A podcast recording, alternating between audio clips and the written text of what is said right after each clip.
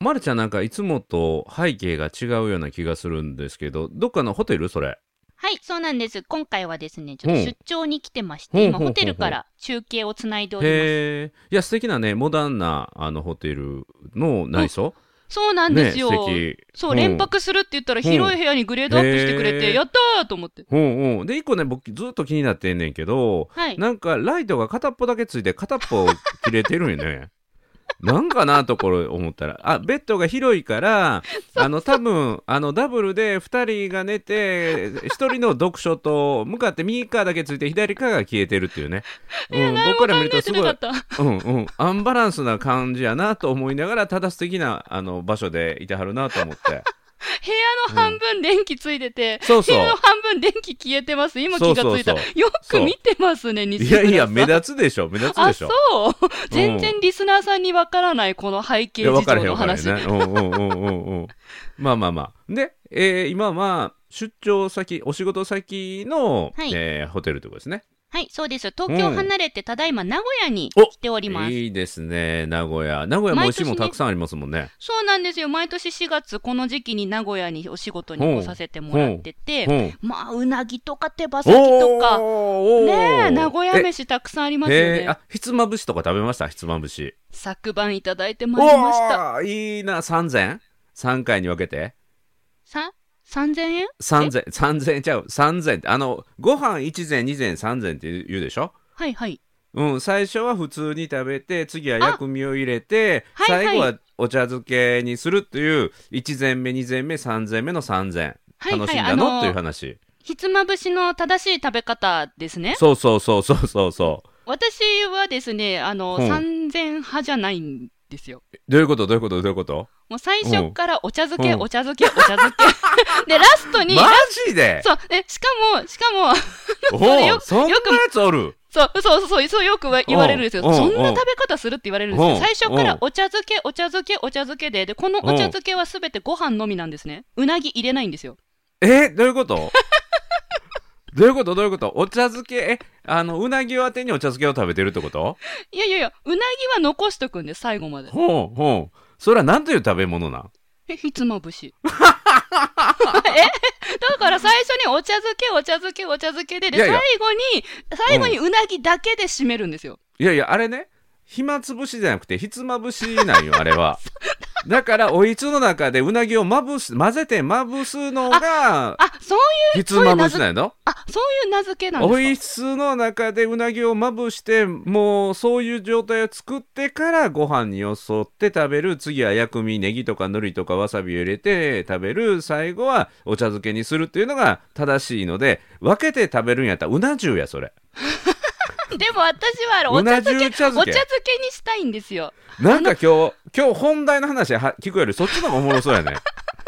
まるちゃんのなんかその食に対する、なんていうのこだわり、あのこだわり。もう変化球。すこっだごわりですいね。だめちゃくちゃ高級なお茶漬けを3杯食べれるものがひつまぶしってで最後にしかもうなぎだけで締めれるって超豪華じゃないいでや、すちかょっと待って、ちょっと待って。あの、もうこの話あんまり膨らませないないねんけど、もうあまりにも気になるから聞くんやけど、はい、あの、高級なお茶漬けって言うけど、はい高級なお茶漬けの具は何なの えうなぎのタレとネギとわさびと海苔とだしタレうんうんうんタレと出汁が入ってる以外は具なしやん。ネギとうんうんわさびと海う苔ん入ってますよそれはね、薬味っていうね、具じそゃうない。そうめ なんかおかわり自由ですからねしかも薬 味薬味だけの茶漬けを3杯食べてうなぎを後で普通逆よだからうなぎの油をお茶漬けで落とすっていうのもがったい正しいないもっ食べ方たいなやいだからもったいないですよ私あのうなあのひつまぶしの3ステップ、うんもったいなさすぎて逆でしょって思うんであす最後ギトギトで帰りたいってことやねそうそう、最後、うなぎのお口で帰りたい ので、もう最後までうなぎは残しておきます。あのお店の人変な顔してなかった大丈夫ですが、毎回、うんあの、ひつまぶしの食べ方はご存知ですかって聞かれるので、うんうん はいって、え知ってるから、それは嘘じゃない。ほんと知ってるから、うんはいってちゃんと答えて、うんうんあでは、ごゆっくりお召し上がりくださいって言われても、一発目からご飯だけよそって、うんで、うんお茶漬け始まるんで、大体、うん大体3杯目の手前ぐらいで、おかわり頼むんですよね。お出汁うとん薬味う。んうんはでいてんこ盛りで持ってきてもらいます。はい。は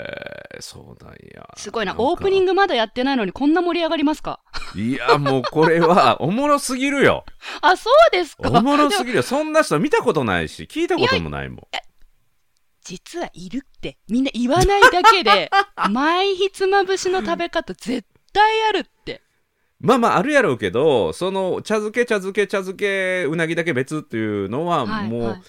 いるかな、いると思いますよただねみんな言えないんですよだから私もあまり仲いないや仲良くない人とはいかないけど、まあ、あうんんまりその自分の何もかもさらけ出せるレベルの方じゃない場合うんは、うんうんあセオリー通りに食べますもんいやまずもうね最初にこのもうしょうがないなこの部分はほんまみにたいな感じであの膨らませることないんやけどうなぎを目の前にしてうなぎから行かない人って僕 行本かない当もっにたいない ああ一口は食べますよ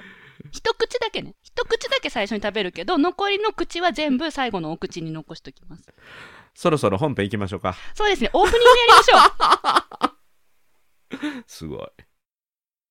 日 い常の中からダイヤの原石を探し光を当てる褒める達人的生き方を提案する今日も褒め立つ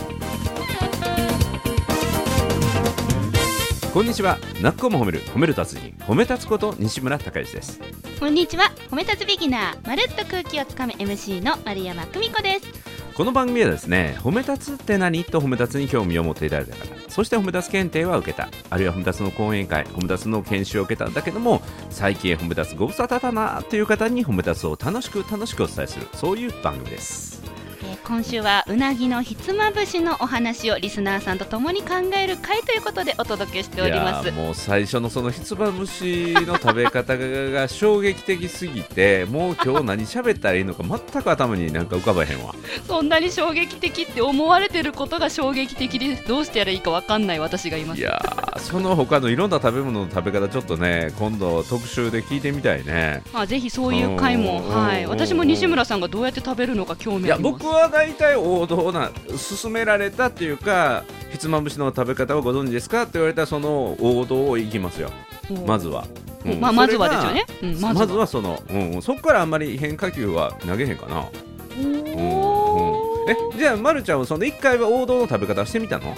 してますしてますもう何あ年してるんやか前にはいしてはまいす、はいあそのした上での、はその茶漬け茶漬け茶漬けでねですですですやっぱりうんお茶漬けにすることによって量が増えますからお得なんですよねああそうかそこでお茶漬けをおかわりするんやねそうですそうですだしをへーはい僕そんなおおかわり要せんわもうこれが決められた分量やと思われたものだけで仕上げていくっていう、それが通やみたいなお腹いっぱいになりますなるなるひつまぶしって大概量多いじゃないですかただ結構お上品な感じじゃないですか まあまあこの辺にしとくけれどもあこその辺にしとくけれどもそうしましょうすごいねでもそのなんていうの普通決められた食べ方をするならばはいあのお出汁の追加とかって多分お茶漬けのね出汁の追加ってまずないんだけど、うんそれを頼むっていうねその勇気がすごいと思う。あこれは実際勇気のいる行動なんですようんうんだうんただあの店員さんが最初に持ってきてくださるときに言ってくれるんですよねほうえっと、薬味とお出汁はおかわりできますので、うん必要な時はお申し付けくださいって言ってくれたから、うんうあっんていうことはおかわりした方が気兼ねなく楽しんでる証拠になるんじゃないかなって思ってへえ確かに確かになるほどねでじゃあ気兼ねなくほうへ楽しんでみようっていうのが最初のステップでしたよ。えあそれをおかわりをしてみようってお出汁をねですです。ん、出してくれるならば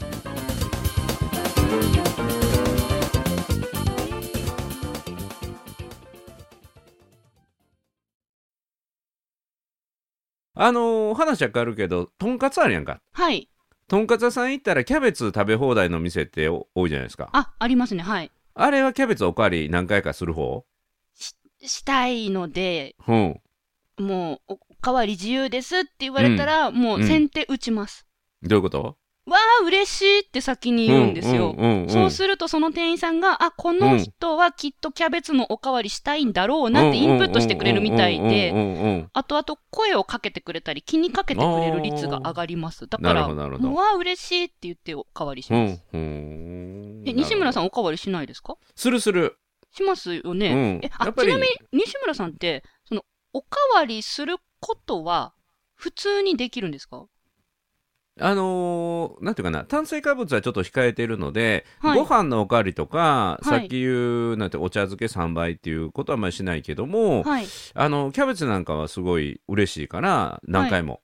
あのお借りしますよ山盛りえそのおかわりするときっておかわりくださいって普通に言えます、言えますよどどうやって言いますピンポンがないあのうんお店だったらどうやっておかわりします、基本的にはスタッフさんと目が合うタイミングを待って、目が合った時にちょっと手を挙げるみたいなあそれがア基イ本かコなンタクト派ですね。アイコンタクト派ですはじゃあ目合わなかったらどうするんですかひたすらこう店員さんのことガン見してこう目合う店員さんを探す感じですかい基本そあ意外ううん意外です。なんか、すいませんってこう、はーいって手を挙げて、すいませんって言うかと思いました。いやいやあの料理持ってきてもらった時に、はいあのいろんな人によって頼んでるやつが違うじゃないですかはい。でその時に「あ何々です」って言われたらその時は「はい!」って手挙げるけどあのお待たせしました。何々ですって言われたら、はい、僕のですって。そうそうだからそれはこの人ですっていうのは言うけど、はいそう。いう時の返事は大きいけども、はい。あのースタッフに声をかけるときは基本はもうアイコンタクト派ですわ、へえ、なかなかアイコンタクトが合わなくて、結構時間経っちゃった時とかどうしますか、うーんその時は声かけるかなあうんでも大体見て見に回ってきてくれることの方が多いあ。うんん。じゃないかなうん、そのアイコンタクトの目合うまでドキドキしませんあれ、また合わない。あれ、また気づいてもらってない。え全然待てます。好待てるいうか好きやねその目合わすのがきうん目が合うタイミングでなんか意思疎通取れたっていうのはすごく嬉しい、へえうえ。んうん、えまるちゃ んまるちゃんどうしてんの決死の覚悟です。うんえっていうのは決死の覚悟ではい、今から私はうキャんベツが欲しいから手を挙げて、声出すぞって覚悟して、うんで、店員さんが聞こえそうな範囲に入った瞬間に手を挙げて、うんあ、あ、す、すいませんみたいな、こう、うんすうんすいませんって、こう、ちゃんとうん声量から、ボリュームからですね、整えうて、ん噛まないように、声の通りもよく、うん決死の覚悟で声を出すっていうやり方です。別に噛んでもええやんすすすいやすいやすいませんって言ってもえ、西村さん、それやったことありますえどういうこと店員さん呼ぶときに、すすすいませんって噛んだことあります、めっちゃあるあるし恥ずかしょっちゅうあるよえ、本当ですか恥ずかしくないですか、全然なんでいやいやあああああのとかうんうんえいえ普通に普通にあえて噛むかなうんあえて噛むあえて噛む方が相手のなんていうかな注意を引きやすいなんとあああいうエンタメの あ。あすいませんって言って。うんうんだだって相手は移動してるからね移動してるそうですねうあの動く標的やから「すいません」って言ったらこうライフルの弾が外れる場合があるから「あああああ」ってこう、ね、ずらしていくんよこう相手の歩く方向に「ああああああお願いします」って言ってそんな余裕があるんですね。余裕か普通で僕の中では「すいません」って言ったら。らもうその場所に相手はいない場合があるからね、あ、そうそうそうそうそうう、ん相手のこう歩いてる先にはい。ずれていくとどうしてもどもるね、はいはいそれが自 然はいはいすごいな。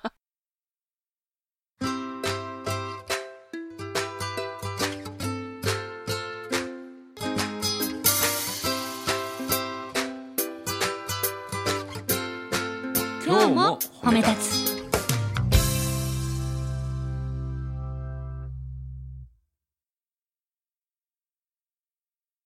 結構この、あの、店員さんを呼べる呼べない問題って、うんあの、私みたいなタイプの人って、うんあの、うん本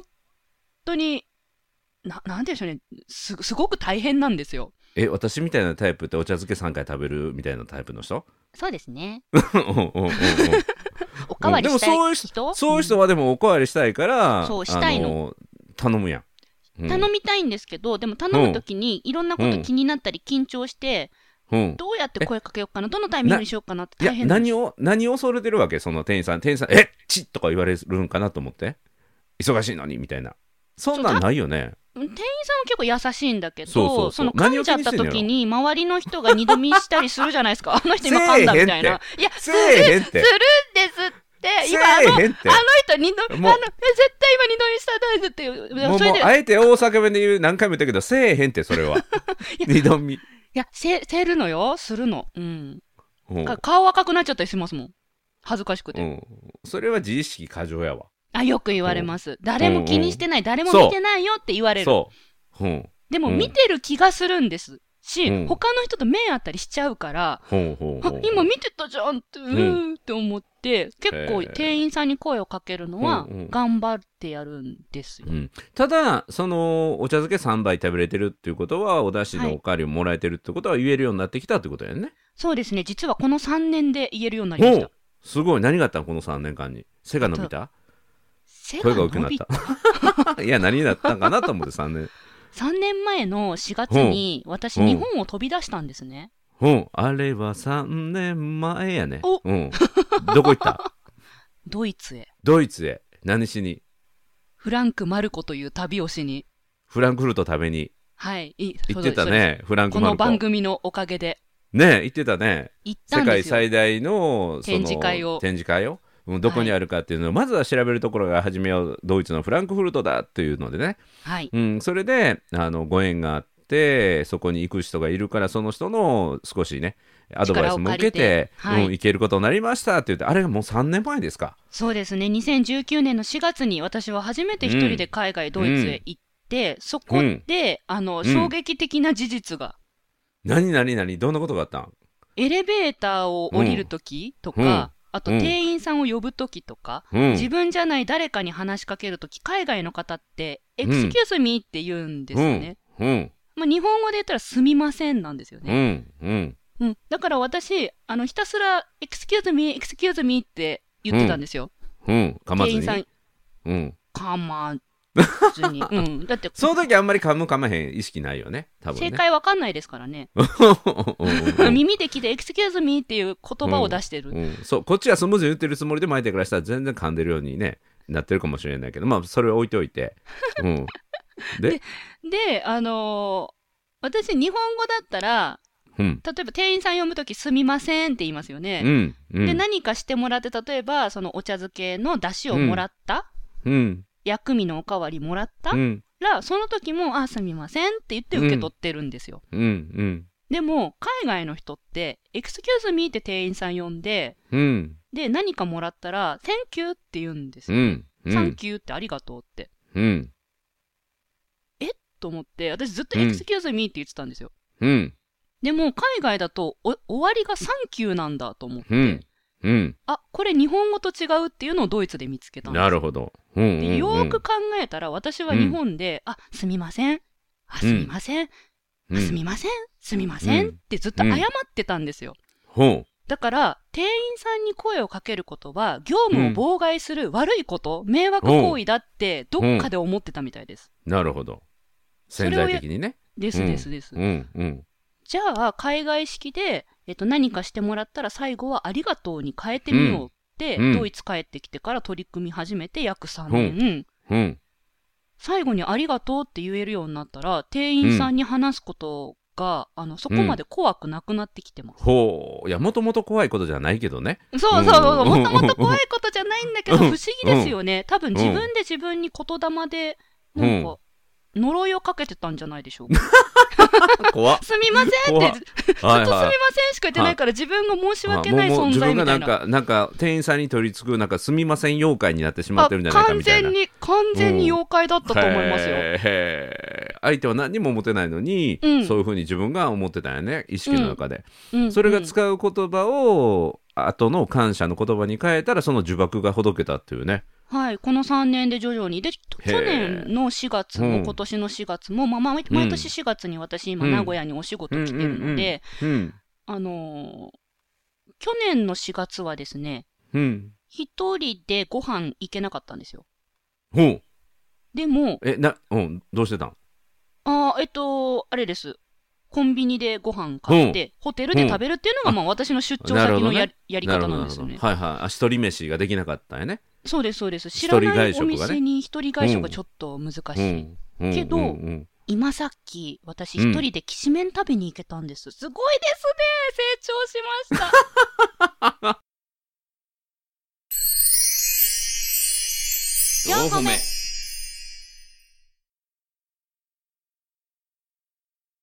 だからしかし東京で一人で喫茶店でご飯食べたりしてたやん、ただ、生き慣れた店ですよ。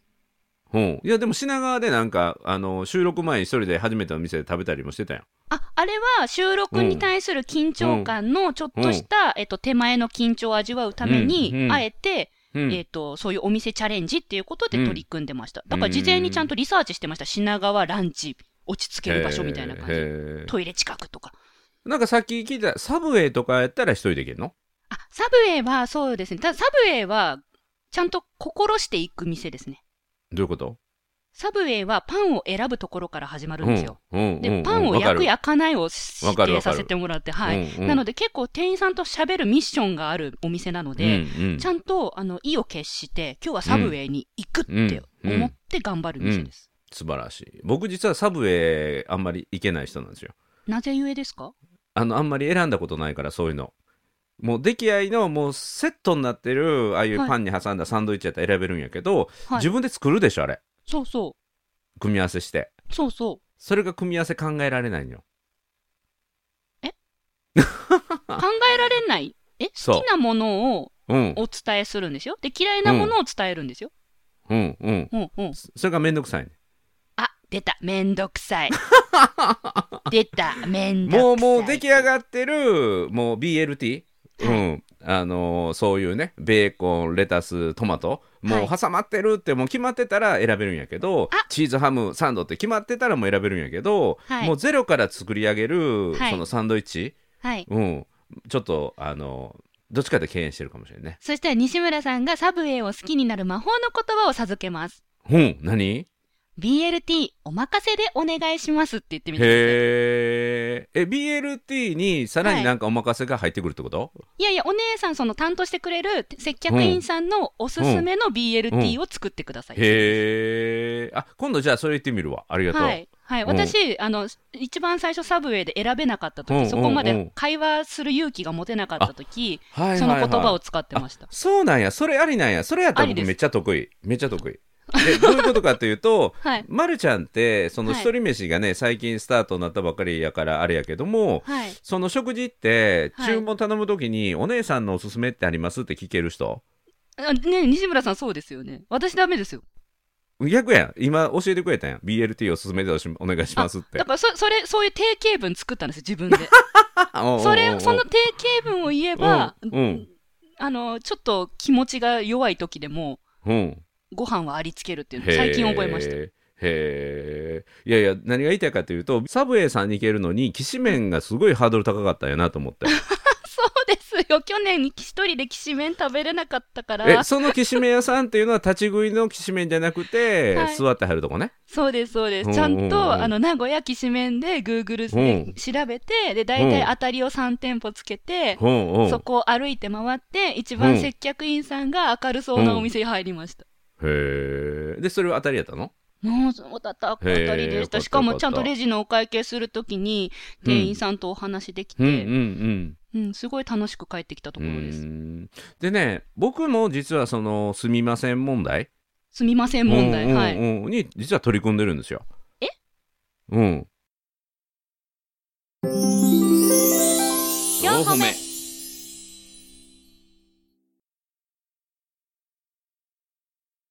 で何かというとはい。 「すみません」をやめようと思ってるんですよ。すみませんをやめるうん、何かしてもらって「すみません」の代わりに「ありがとう」っていうのはもうこれはもう当然褒め立つやから昔からやってるんだけどもともと褒め立つは「すみません」を「ありがとう」に変えようというのをやるんですよ。そうなんですね。うんうん、すみませんっていうとなんか情けない顔になるからそれうんうを「んありがとうございます」っていうとプラスの表情になるんでね、確かに。うん、だからエレベーターをこう押さえて待っててもらってパッて走って乗れた時に「すみません」っていうんじゃなくて「ありがとうございます」っていう風にしようって。そうそうそう、同じです。うんうんそういうことです。うんうんはい。ただね、あの注文をお願いするのに、ありがとう、ありがとう、おかしいですからね。おかしいですね。呼ぶときにありがとうって言ったら何のこっちゃってなりますね。ね。じゃあどうするかっていうので今僕が言い換えてるのは「お願いします」っていうふうに言い換えるいいと思います。お願いします。はい。お願い「しおます。願いします」うんうんうんお願いします」っていうような伝え方うんはい基本的にはアイコンタクトをして「お願いします」まあアイコンタクトを手を挙げるっていうのがこれねサービス業からしたらこれお客様の一つの作法でもあるんですよほう実はねもっと気使う話で言うとはい。どういうことかというとお客様に「すみません」って言わさないといけない接客のレベルなのかこの店はっていうことを相手に印象付けるんですよ。なるほど。うん、だからここは声を上げなくてもちゃんと見気配り目配りできてるお店だよねっていうことを客として演出してあげるためにアイコンタクトにこだわるというのはまず一つなんですよ。へえ。うんうん、であとは「お願いします」っていうおさっきの一番最初のまるちゃんがどうしてもそれでも見回ってこなかったらどうするんですかとかいう時は「お願いします」って言うんだけどもこれね僕の中ではもう最後の最後うーん。最後の最後どっちかというとお店に対してはい。あのできない店だよねっていうことを言ってしまってるようなことに僕は逆に気使ってしまうんですよ。なるほど。いや、これがね、日本人の素晴らしいとこだなって思います。なんか自分の周りから見られる自分の姿も気になる分、うん、逆に周りがどんな風に見られる、それをうん自分がどう振る舞うことでその人がどう見えるようになるかっていうのも思い測ることができるのが、うん日本人の素晴らしい部分だと思うんですよ。うんうんで、私は逆にすいませんって言葉を出して、ね、そういう店員さんが、気づかない店員さんだって見られる可能性があるって今知れたので、うんうんこれで一つ、その声をかけるっていうことに対して、うんなんかね、うワンランク上がった気がします。うんうんこういうふうに意味を理解すれば、うんうん声を出すとか店員さんを呼ぶことが怖くなくなる気がするんですよね。そうそううんううん。ん、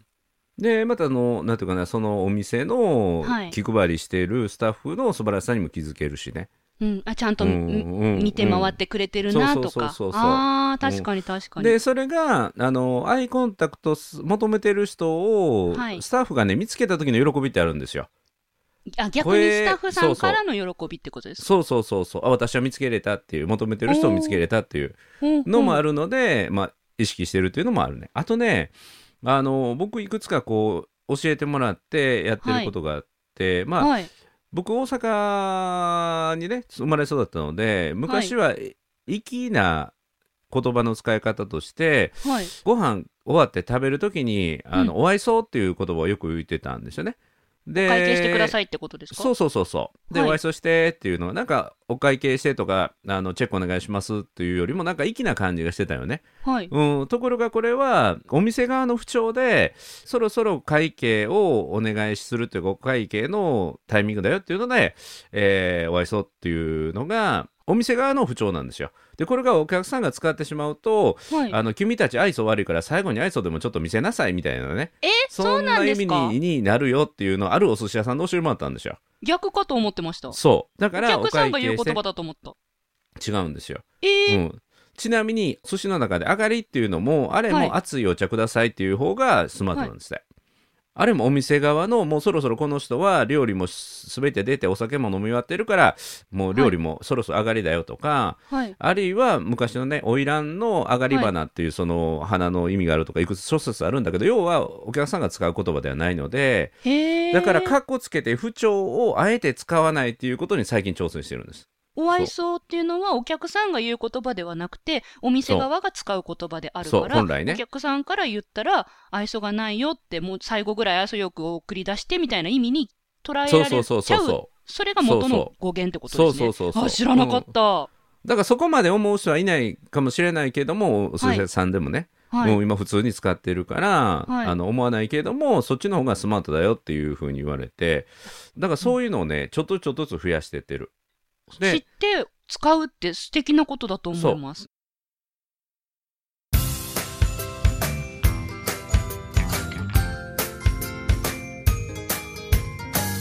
褒褒め立つじゃない今日も褒め立つ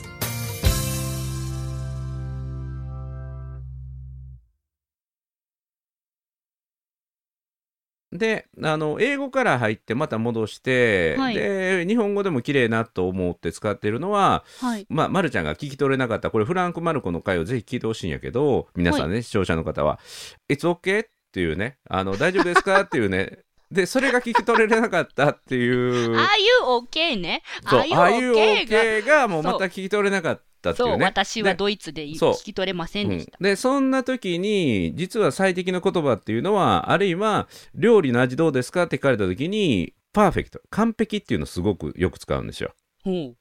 だから日本でもどうですかお味はとかあ完璧ですとかね、う、うんおこの言葉を最近使ってる、お、美味しいですのさらに上を行く感じしますね。そういや、もううん完璧ですって。うん、あなんかいいですねあのいいですねうんなんかあのお困りのことないです大丈夫です完璧ですっていうとああ、いいですね、いいですね。うん、そうこうやってね言葉の語彙を増やしていくと、い食事に行くのも楽しくなるあの、私、ん明日のお昼、もう一回、一人飯のタイミングがあるんですよ。うん完璧でうす、やってみます。うんやってくださいやってくださいありあがとうございます。ね、あ、うん、これで一人なんかお困りことないですかで行くの完璧です。いや、うんね、うん、いい、すごくいい。うん、もう散髪行った時も後ろはの鏡でね、あー合わせ鏡で後ろの状態とかをね見せてくれるんですよ。はいはい。うん、で大丈夫ですかって言われた時に「うん大丈夫です」って言ったらね、ちょっと味気ないあ完璧ってよく言う相手が嬉しいですよね。 「う絶ん対完璧です今日も完璧ですうお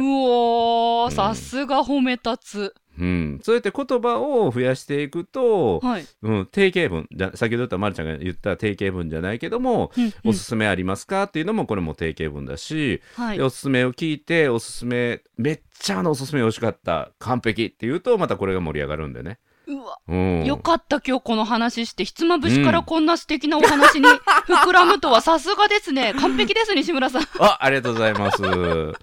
はい、いやもうこれもねまるちゃんのネタ振りが完璧やったからねはいはい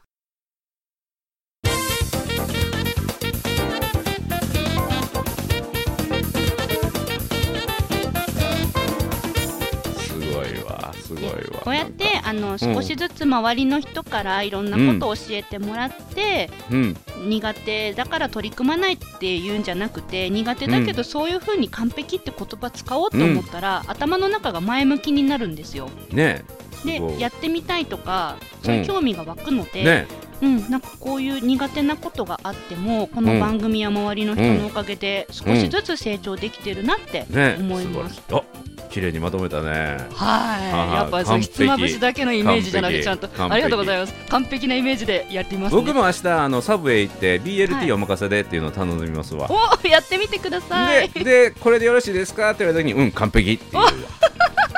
う素敵なサンドイッチですわ。んねえ楽しみ楽しみはいということで泣く子も褒める褒める達人褒め立つこと西村孝之と褒め立つビギナーまるっと空気をつかむ MC の丸山久美子でした今日も褒め立つそれではまた次回